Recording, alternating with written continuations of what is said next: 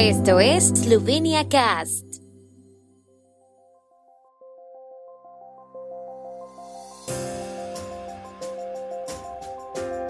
Noticias. Comisión Nacional Electoral entrega hoy resultados de votantes en el exterior en el referéndum de aguas. Gobierno esloveno promete digitalización en la agricultura. Sigue a los atletas eslovenos en los Juegos Olímpicos de Tokio por Slovenia Cast. En la mañana de hoy, el Comité Electoral de la Comisión Nacional Electoral determinará el resultado final de la votación por correo desde el exterior y el voto en las misiones diplomáticas y consulares de la República de Eslovenia en el referéndum sobre la enmienda a la Ley de Aguas. Los resultados de las urnas se darán a conocer esta misma tarde. El referéndum, que tuvo lugar el 11 de julio, contó con la asistencia del 46,39% de los votantes elegibles, con 787.815 votos emitidos. Después del recuento del 99,97% de los votos, 681.667 votantes, es decir, el 86,74%, votaron en contra de la enmienda a la ley, mientras que 104.252 personas, el 13,26% de los votantes, apoyaron la enmienda. Esto significa que incluso el recuento de votos de hoy no puede cambiar el resultado final del referéndum. Los agricultores se enfrentan a muchas demandas y obstáculos burocráticos. El gobierno esloveno anuncia un plan de desburocratización en esta área y promete abolir los registros en papel y pasar a la gestión electrónica. Según una reciente reunión de la Comisión de Economía, la digitalización de bases de datos ya está en marcha.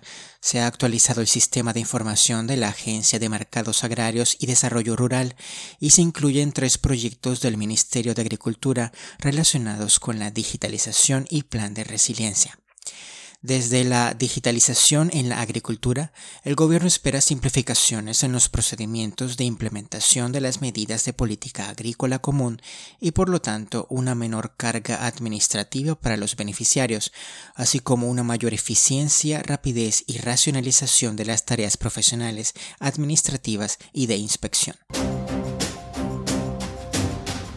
Slovenia Cast en su portal web mantendrá un feed actualizado con el recuento de medallas de los atletas eslovenos en los Juegos Olímpicos de Tokio.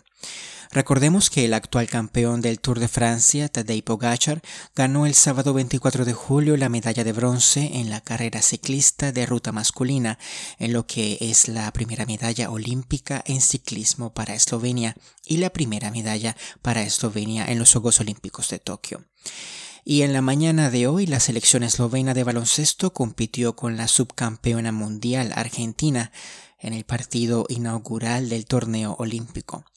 El enfrentamiento comenzó a las 6.40 de la mañana hora de Eslovenia. Eslovenia comenzó el partido con Doncic, Blažic, Dragic, Chanchar y Tobi.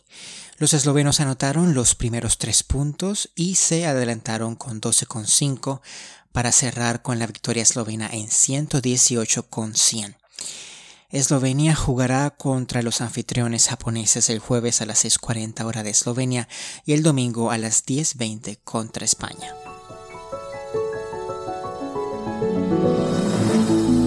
El tiempo en Eslovenia. El tiempo con información de la ARSO, Agencia de la República de Eslovenia del Medio Ambiente, hoy estará mayormente soleado. Por la tarde, especialmente en el oeste de Eslovenia, comenzarán a formarse tormentas que podrán extenderse hacia el este por la tarde y en la primera mitad de la noche. Las temperaturas máximas de la jornada serán de 29 a 33 y en el noroeste alrededor de 25 grados centígrados.